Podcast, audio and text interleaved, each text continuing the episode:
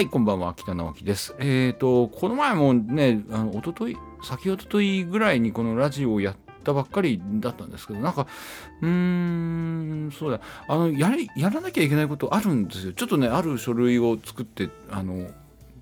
月末までに、えー送るっていうのがあったりとかもするんですちょっとねそれがなかなかあのはかどらないっていうかあのーもう頭がごちゃごちゃになってしまったので えっともうこれ息抜きです。ラジオは息抜き。ラジオは趣味ですので、えーそのつもりでお許しください、えーということでうんとまあやることまあどっさりあるんですけども、まあ、適度にそれをあの怠っているっていうあの相変わらずなんですけども。えー、っとですねあのーそう生配信。ちょっとね、あのー知っている方があの、えーバイオリンの生配信をしていたのを、あの見てですねあのね俺なんか怖くなっちゃってであ何が怖いって別にそのあ今日はねちょっとね 心してやんないと。心してあの、うん、と放送しないといけないんですけどあの怖くなってっていうのはねなんかねその方が普通のあの自分の部屋でやってたんですけどもその後ろにドア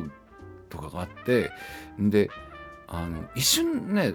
あのその方が喋りながらパッとこう後ろを振り向いたんですよ。でもちろん誰もいないんだけどあのあひょっとして霊の気配とか感じたのかなってちょっと思ってでそれであのなんか自分がねまあこの前の放送で僕はあの生配信とかはあのやりませんって言ったんですけどあのもし自分がやっててでそれで後ろになんかそういうあのなんか知らない人じゃなくてあの知らない人の霊がねあの立ってたりとかそれからあとうんなんかドアが勝手にあのゆっくり開いたり閉じたりとかしてたら嫌だなと思って怖くなっちゃったんですよ。あのうーんとニコ生ってあるでしょ？ニコ生でも結構そういうのがあってさそういうニコニコ生の心霊現象をあの集めたやつとか動画がねあの YouTube とかにあのアップされてるので、まあ、そういうの好きな人はあの見てみたらいいと思うんですけどあの結構ねあこれあったら本当に嫌だなって。本当に後ろに人が霊が立ってるやつとかもあるんですよ。であこれ聞いてる人夜中聞いたらね苦手なそういう話苦手な人いるじゃないですかだから、うん、あんまりこういう話をするのもどうかなとは思うんですけれどもえーっとねあとね嫌だなと思うのはこうやってあのなんかあのね北直樹放送室の録音とかさ最近あと歌もね家で撮ったりとかしてるじゃないですかで結構夜中にやってるんですよ。あの今もねもうあの夜中の1時過ぎなんですけど歌はねあのねあの周りのその騒音とかが静まったぐらいのあのもっと遅い時間3時とか。あなぜかっていうとねうちねちゃんとあの防音とかされてない普通の家なのであの結構ね外の車の音とかが入っちゃうんですよ。あの酔っ払いのあの叫びとかが。なので、えーまあ、そういうのがいなくなったぐらいの時間にあのやるようにしてるんですけれども、うんで、ね、そ声が誰もなんか知らない人の声が「うーん」とか入ったらすごい嫌じゃないですか後から聞いて。うんまあ、そんなこともあってであそうそうそうだからこの前もうあのちょっと言いかけてやめたって一番嫌な感じなんですけど、えっ、とうんそう心霊現象をねしたんですよ。心霊体験をしたんですよ最近。えっ、とねえっ、とねたまにさあやめた方がいい？こういう話。来るかな？霊が。霊の話してると霊が来る。あのまあ構わないんだけどえっ、と家の中がさなんかこう怖い空気で満たされるっていうことありますよね。ないですか？うん僕はねあるんですよ。なんかこう落ち落ち着かないっていうななんていうのかな。こう空気が荒れるっていうのかな、うん、でゾワゾワする。で怖くなるってくる何をしても怖いっていう。あのそういう時があってでそれでこの前ねなんかそんな感じになってですごい眠れなくなっちゃったんですよ。あのちょっと寝てはなんかこうラップ音みたいなパチッとかっていう音がしてでそれであのあなんかこれラップ音かなみたいな風に思いながらまたでももう寝ようと思ったりまたそれでパチッて音がして目が覚めたりみたいなそういうことを繰り返していたんですよ。で、まあ、うとうとしたり目が覚めたりみたいなそれを繰り返していってでそれで寝寝たって寝たんですよ。でそしたらあの金縛り金縛りになって目が覚めたのかなあの肩にね手があったんです手がこう触れてたっていうのかなこう肩をつかん掴んでたっていうのかあのあって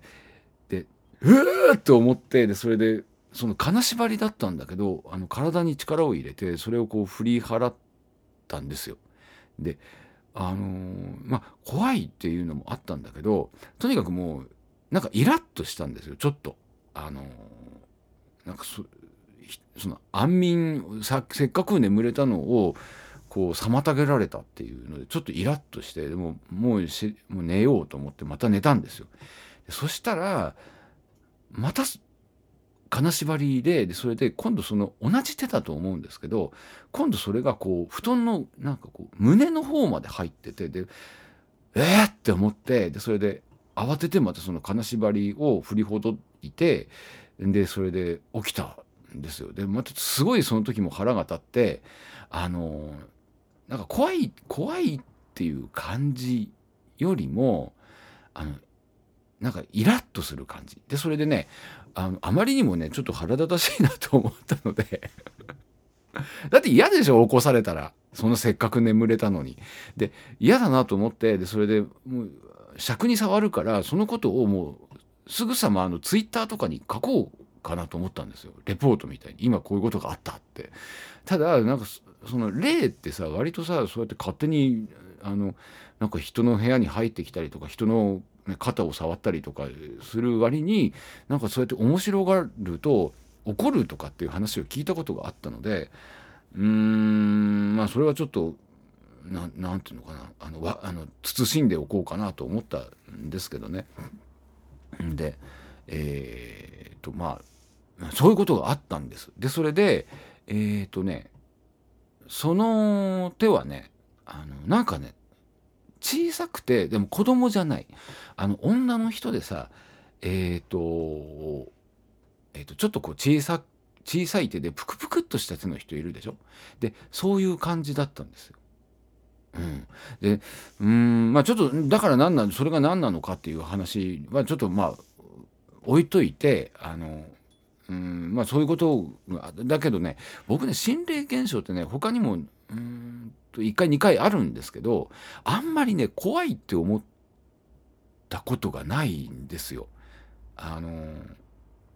うん、あのね怖いっていうよりもねなんかこう不思議な自然現象を見たみたいなそういう感じに思うんですよね。あのねうーん分かりませんよ。あのもっと本当に怖い心霊現象っていうのがあるのかもしれないけど僕が今までその遭遇した、ね、この前のやつとかをあの入れていろいろ考える振り返るとあのね、うん、自然現象みたいな感じ。あのオーロラを見たとかさ。オーロラってだって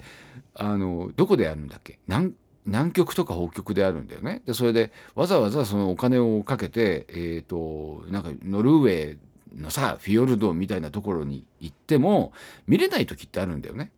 あれも自然現象でそんなあの頻繁に起きてるわけじゃないから。うん、なので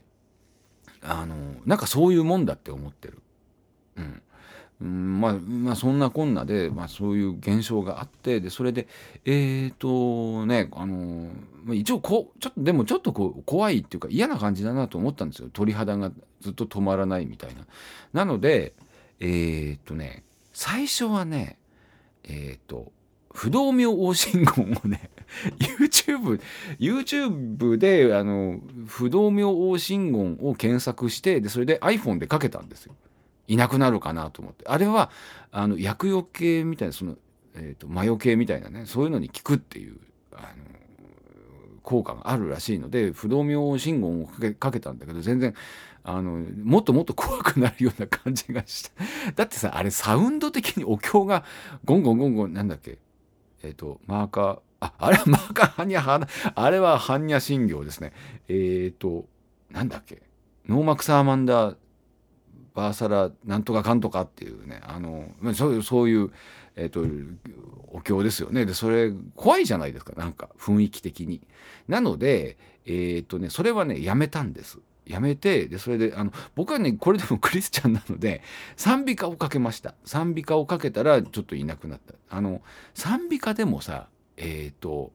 結構選ぶんだよね。あのスタバトマーテルっていうあのあれ誰の曲だっけ？ちょっと忘れちゃったんで、まあ、すごいいいいい宗教音楽ですよ。綺麗な曲。うん、でそれをかけたらなんかうーんなんかあまりこう平和な気持ちにならないよね。うん、でそれでえっ、ー、とえっ、ー、とねあテゼテゼっていうあのうんまあそういう修道会みたいなのがあってそこで歌われている賛美歌をかけたらあの良くなった。うん、でやっぱりさその霊もなんかこう思い残したこととかさそれは生き量であろうが死んだ霊であろうがなんかこう恨みとか悲しみとかなんかそういうものを、まあ、残したそういう念みたいなものでしょ？でそれをどうにかするためにはやっぱりそのあのキリストのなんだろうその癒しとかさ愛とかそういうものが必要なのかなと思うんですけどうーんまあどうなのか分かんないですけどね うーんという感じでした。まあそんなことがありましたね。えー、でねまあ本当はねちょっと僕もねもう今日の仕事はねあの切り上げ切り上げてっていうかもうあのもう頭が働かなくなってきたのであの、ま、寝ようかなと思ってたんですけどうんとねあそうあの僕もねなかなかね眠いと思ってもね寝つきが悪い人なんですよ。うん、でそれであのずっと眠い眠いと思いながらなんか朝方までずっと起きてたりとかしちゃうんですけど、えーと、なのでね眠剤結構飲んでるんですよ。でその眠剤もねあれこれも前もねなんかツイッターとかでツイートしたかもしれないんですけどあのー、えっ、ー、とね今飲んでいるのはすごいあの何て言うのかな依存性のない割とこうソフトなやつをね飲んででそれはねガッとこうあのガッとこうノックダウンされるみたいに寝れるっていうわけではないんだけどもあのいつの間にかこうあの寝そうに寝寝寝ているみたいなそういう感じで、えーと、すごい危険なのがねあのたまにさこういうこと言っていいのかな。あ女性のリスナーの方もいらっしゃるかなと、まあ、ちょっとそれは無視して。えっ、ー、とねたまにこうエロ動画を見ながらあのあツイッターのねあのなんかそういうのを見ながらあのいつの間にかこう、ね、寝落ちしてる時ってあるんですけどこう指がさ「いいね」とかあのリツイートのところを押しそうになっている時があってこりゃまずい。本当に朝朝気が付くんですよ。本当に。あ指がなんかリツイートのところに近くなってたとかそういうふうに思ったりとかまあそれはどうでもいいんですけどあのー、マイスリーっていうね薬をね前にあの飲んでたことがあって。で、えー、っとね、それはね、本当に危険な薬、もう本当にね、よく効くんですよ。よく効くんだけれども、あの、無遊病症状が出るんですよ。あの、どういうことかっていうと、あのね、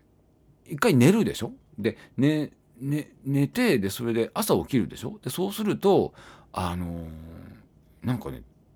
ベッドのその横のところにあのコンビニコンビニの袋とかそれからあとポテトチップスとかそのコンビニ弁当の例えばスパゲッティとかあとカレーとかの食べた殻が散乱してるんですよ。うん、でそれでそれはさ誰かが例とかじゃないですよ絶対、まあ、自分が食べてるんだけどあの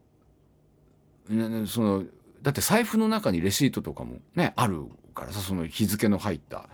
あのレシートがあってあのうちすぐ近くなんですよコンビニが。歩いてもう2分とか3分ぐらい。でそれであのそこからね買ってきてね世の中ねマイスリー飲んで寝た後にお腹が空くんですよ。で本当にねそういうねあの睡眠薬っていうかさ眠剤ってねお腹が空く薬ってね結構あるんですよね。なのでそうやってあの無遊病状態でまあ、パジャマ姿で、まあ、着替えてはいるんだけどもそうやってコンビニに行って買いに行ってで食べてるっていう本当に良くないなと思いますよね。あとねあのこれもねあのダメダメなんだけどあの朝起きてさそのスマホとか見るでしょ？メールとか見るでしょ？でそうするとあの送信誰かに送信した跡があってでそれは、まあ、先輩とかこう目上の人とかになんすごい偉そうな 偉そうなあのなんこう挑戦的なメールをね送ってたりするんですよ。うん、でそれをあの朝気が付くんですよ。でそれで慌ててあの慌ててですあのあすいませんでしたとかってあのまたメールをすることになるんだけど幸いなくその人たちはあの、まあ、許してくれたっていうかあもう仕方がないなみたいな感じだったんだけど、うん、でもほらその薬のせいにとかできないじゃん？ねえ。まあ、それも自分の責任で飲んでるんだろうみたいな、まあ、そういうことになるのでうーんまあ、まあそんなことがありましたね。まあ、だから最近はもうそういうあの民剤はやめてあのこういうソフトな感じのあの民剤を飲んでるんですけどね。あのただ、まあ、なかなか眠りがねあの悪い時もあって、まあ、皆さんどうでしょうかね。そのちゃんと眠れるっていう人はね本当にあの羨ましい限りですよね。えー、っとねそれでねうーんとそうだね。まあコロナでね相変わらず世の中があの、まだねバタバタバタバタしていますしそれからこれからねどうどういうふうに状況が変わっていくのかもねちょっと、えー、うん、分かんないなっていう感じなんですけども、えーと、とりあえずねあのこの前の放送で言った、えーと、北直樹クワルテットのあの5月15日のライブは延期されて、えーと、8月21日の、えー、とこれ金曜日だったかな。金曜日？あちょちゃちゃんと見ないとまずいですけども。えっ、ー、と8月の21日あ金曜日ですね、えー、この日にやることになりました。えーと、会場は、えー、同じく公園通りクラシックスです。えー、でそれでね、まあ、あのコロナであの結構ねあのダメですよ。あの地方に行ってる人ねあのニュースであの見たりとかしたんですけどあの南の島南の島って、うん、あのフィジーとかじゃないですよ。南の島ってそのあれですよ。あのとか沖縄の近くのさああいうなんかリゾートで行くようななんかああいうところにね東京から行っている人たちがいるみたいででそれはダメですからね。コロナをそういうところに持ってっちゃいけない。だってそこで誰もさまだかかってる人もいないしその住民の人たちだってね困るよねそんな東京からコロナ持ってこられたらって。それであの僕のね出身地が岩手なんですけども岩手がまだ一人もいないのかな。ね。えなんでなんでなのかなってちょっともうすごい田舎ってことなのかなんか分かりませんけれどもとにかくまあ出て一人もまあ出てないっていうことでただねあのこうなる前にこんなに東京で激しくなる前にうちの親がねあのもうニッチもサッチも行かなくなったら帰ってきていいよとかって言ってたんですよ。ただ帰れないじゃないですか。もう帰れなくなったよね。こういう状況だと。で、うんなまあ、なおさらね岩手のそんな誰もあの感染者が出てないようなところだからもう帰もう帰るわけにいかないなと思ってるんですけどあのそんなにね岩手もね帰ってないような気がする。ああ帰った。この前。うちのね祖母のねえー、っとねなんかあるお祝いがあってねちょっと帰ったんですよ。でえー、っとそのお祝いはねあのちょっとこう温泉旅館みたいなところの小さい宴会のこう大広間みたいなところを借りてあ小さい宴会の大広間っておかしいですよね ちょっと小さめのなんか広間みたいなところを借り座敷を借りてでその祖母の友達とあとちょっとまあ親戚とあと,、えー、と僕らのあの家族があのいてやったんですよ。でそれでそのなんかホストファミリー的なね北家がそのホストファミリー的なまあ役割だったんですよ、うん、あの予約したりとか料理を選んだりとかさあのあと送り迎えをね祖母の送り迎えみたいなこととかも多分親がまあ僕何もしてないんですけど 僕は何もしてないに等しいんですけどまあうちの両親がやってくれたんですよ。でそれでうちのおばあちゃんのあのお祝いなのでなんかうちのあれ？違う。うちのおばあちゃんあおじいちゃんがもうだいぶ前に亡くなってるんですけどうちのおばあちゃんのお祝いでそのおじいちゃんが好きだったあのね曲をね バイオリンで弾いてほしいって言われてでそれでうーんって思ったんだけどその曲はねあのサザンカの宿なんですよ。あの演歌の。えっ、ー、と誰が歌ってたやつ？細川宏さんじゃなくて。大川栄作さん？だったっけ？あの鼻の大きい人ですけども。でそのサザンカの宿が好きだからサザンカの宿を弾いてくださいとかって言われてでそれでで弾きに行ったんですよね。もうもちろん伴奏とかもないからもうソロで。でしかもあのなんかテーマを弾いてであのいつもそのテーマが終わってあとは普段のいつものようなそういうなんか呪いみたいな そういうバイオリンソロ。でそういうことをやったらもう本当に会場がもう固まってもう誰もそういうの聞いたことがないうちの親以外はそういうの聞いたことがないなんか演奏すればするほどみんながこううつむいていくみたいなそういう感じになってねあのすごいなと思いましたね。であのそれが終わってからなんかね結構ね盛り上がんなかったんですよ。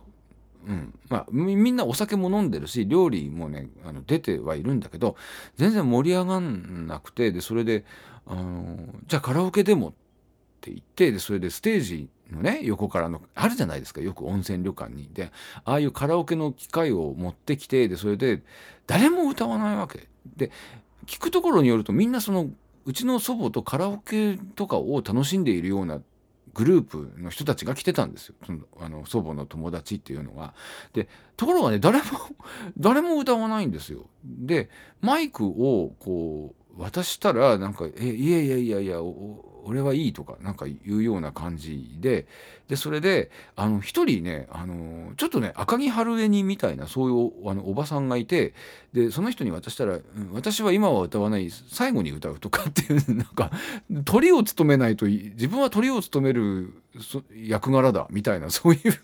感じででうんもう仕方がないのであのうちの家族北家でもう最初に歌って盛り上げることにしたんですよ。でそれで僕とそれからあと妹で「あの赤いスイートピー」をデュエットしたりとか、ねなんかうんなんかでそれでそれでもね拍手をねあんまりしてくれなかったりとかねで今度うちのあの母親がね、あの誘ってでそれでみんなをステージに上げてで歌わせたりとかしてたんですけどうんなんかダメでしたねでそれでその最初にあのマイクを断ったそのおばさんがあの最後に私の出番かみたいな風に出てきて歌ったんだけどなんかそれでも全然盛り上がんなくてなんかそのおばさんはすごすごと帰っていくみたいな 感じだったんですけどねあのああいうああいうおばさんが姑だったら大変だろうなみたいな姑みたいなおばさんでした。あの本当に赤木春恵のあのドラマみたいな感じでしたけどね。うーんでまあそういうのがあってうちに帰ってそれきりかな？うんなので、うん、まあ最初はね僕もねあんまりコロナがひどくてでそれでいろいろキャンセルねライブもキャンセルになってあの東京にいてももうやることないみたいになったらうちに帰ろうかなと思ったけどもうそれはそれこそね自粛しましたね。えー、ということでえー、っとそうだね。あのあとうんあそうそうそう。あのえー、っとねちょっとね僕のねあ話は変わるんですけど、えっと、僕がねあの東京の中でね一番好きな街があるんですけど、えっと、それはね神保町っていう街なんですよ。うん、あのひょっとしたら東京に住んだことがない方とかあんまりあの東京にいらっしゃらない方はあのご存じないね、その新宿とか渋谷みたいにそのパッとしたとこじゃないかもしれないうんそういうとこなんだけどあの割とね東京のね真ん中にあるんですよ。でそれでそこはねあの本屋さんがねたくさんあるんだよ古本屋さんが。うん、であのー、とても僕はまあ好きな街で、まあ、いろいろ本を買いに行ったりとかそれからあと、あのー、サブカルの本とかもね結構あの探しがいがあるようなそういう本屋さんがあったりとかするしあとカレー屋さんがねカレー屋とかラーメン屋とかねあのそういうののねあのうまいとこ多いんですよ。なのであのそういうとこ食べに行ったりとかあとまあまあ昔の学生街ですよあのお茶の水も近いですしねすぐあの坂を上がったところにあるので、えーとまあ、すごい僕の好きなところなんですね。で、えーと、そこにあのラドリオっていうね古い喫茶店があるんですよ。でそこはねあの行くとねえーと、シャンソンがかかっててでそれで、えーと、ちょっとこう照明も暗めで、えーまあ、すごく落ち着く感じ、まあ、それでこうお店の中を見るとあの分かるんだけど、えーと、なんとね創業70周年だそうであのすごく、まあ、いい感じに古いというあの喫茶店があってんで僕もねその70周年っていうのはね去年だったかな。去年そのラドリオにブラッとあの立ち寄った時に70周年だっていうことがどっかに書いてあってでそのあのグッズを売っててそれであのえっとまあ、シール？ステッカーみたいなやつとかもあったしなんかバッジみたいなやつもあったしそれからあとえっ、と嬉しいことにカップオリジナルカップお店で出してお店で使っているそのカップと同じやつもね売ってたんですよ。うん、でそれをねあのちょっと高かったんだけどね買ってきましたね。でもともとこのカップはあののりたけっていうのあるでしょメーカーの。でそれでそこのねあのカップなのでねすごく物はいいんですよ。うん。で持った感じもあのちょっといい感じなのでえー、それも買ってきましたね。えー、でそれでね、えーとまあ、特にね特にこの、えーとラドリオのために作った歌ではないんだけども、えーと、もともとちょっと前に作った歌なんだけどあのそのラドリオが出てくる歌なんですよ。えー、とかあと他にはあのー、そうだなあの聞けばわかる聞けばああそこかなとかっていうのが、うん、分かると思うんですね。あの、うん、そうだ神保町とかお茶の水、まあ、九段下のあそこら辺までをカバーしている、まあ、ご当地ソングなんですけどもあのぜひ聴いていただきたいと思います。えー、北直樹神保町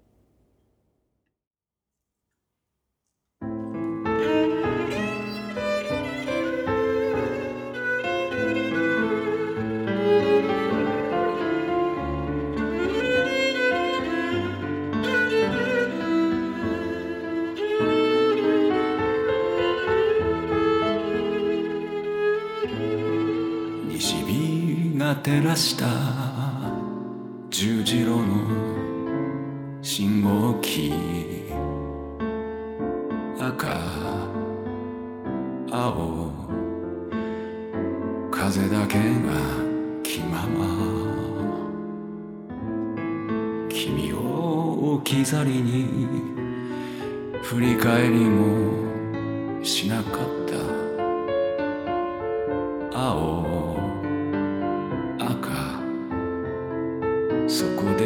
間は止まった。手放した本。探し歩いた挟んだしおり。それが手がかり。読みかけの小説のページを風がめくってく。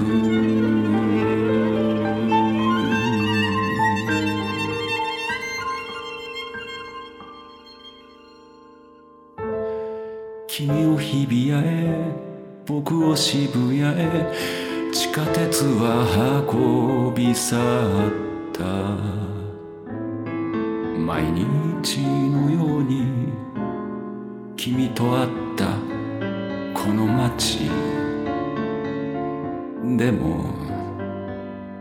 僕ら何も残さなかった。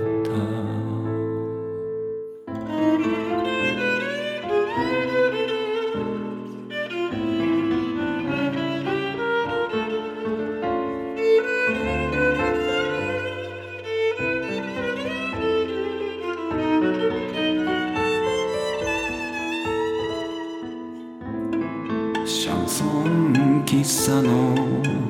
古時計が鳴ったと坂の上の教会の鐘聞く君と食事したロシア語のレストラン隣の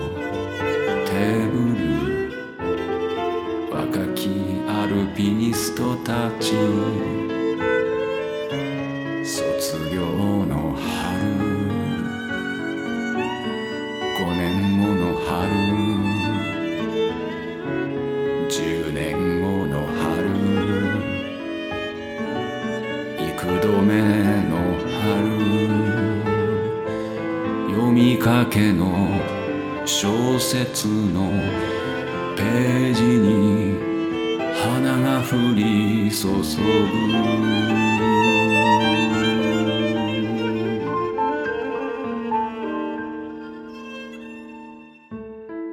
あの日振り返らず今頃君を探す十字路原稿を届けに立ち寄ったこの街。シャンソン。喫茶のコーヒーカップ変わらず。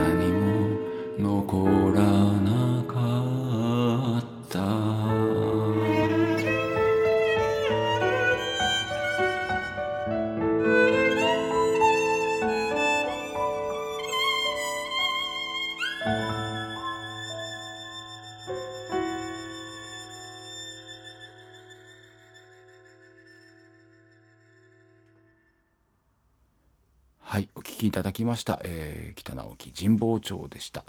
えー、っとね、神保町、あのー神保町、お茶の水も近いし、それからあと、あのーまあ、九段下、あの桜とかね、有有名な九段下も、あのー近いですけど、あそこの、まあ、一帯のご当地ソングですよ。あの、言ってしまえば。水道橋も近いですよね。いろんなとこ近いですよ。あの、足を伸ばせば。えー、っとね、あとね、東京駅も近い。うん。で、近いとこ全部行ってったってもう仕方がないんだけど。えーということで、えーまあ、この歌はもともと、あの、サルガボっていうね、あの、木戸夏樹さんのグループに僕があの在籍していた時に、あの、まあ、演奏していたんですよ。で、それで、えーと、うーん、その前にね、実はね、原型はあったんですよ。あの、最初の出だしのとこの4小節ぐらいだけとか、そのぐらいの、あの、断片みたいにしてあって、で、それがずっと、あの、心の中に、頭に残っていて、で、それでまあ、あの、サルガボ用に一曲に仕上げて、えーで、それで、えーまあ演奏してたんで、まあ、あのね、何回も演奏してて、で、それでレコーディングもしてて、こんなこと言うのはなんなんだけど、何かね、こう、しっくりこないものが、どっかに何か足りないっていう感じがあって、えーっとね、そのままずっと、えー来てでそれで去年かなあの歌詞をつけてみたらこれでねやっとできたっていう感じがした。うん、あのこのメロディーはあの言葉を求めていたんだっていう風にねなんか自分の中で腑に落ちたところがあったんですよ。えっ、と他にもね何曲かあのメロディーがすごく強くて自分の中にそれがいつまでも、えー残っているような曲ででも何かかこう楽器だけでやっても足りないみたいなのがあったりするんですよ。でそれはひょっとしたらあの言葉を求めている曲なのかなっていうふうにあの感じたりも、えーしています。えーというわけでまああの他にもねあのちょっとそういう気になるメロディーがあのストックみたいにしてあるのでちょっと歌詞をつけていけたらなと、えー思っています。えーということでまああのーまあ、終わりに差し掛かっていますけれども、えー、と本当にねコロナはもう全然先が見えなくてでそれで、えーまあ、コンサートとかライブを企画しようと思ってもなかなかねあできるかどうかわからないものをあの企画しているっていう感じでちょっとね落ち着かないところがあのあるんですけれどもまあでもね何もしないわけにもいかないですしそれからやりたいこともあるので、えーちょっと頑張ってねあの何か形にできるといいなと、え思っています。えーということでまたあの、えー時間を、え見つけて、えこのラジオも続けていきたいと思います。えそれでは今日も最後までお聴きくださいましてありがとうございました。北直樹でした。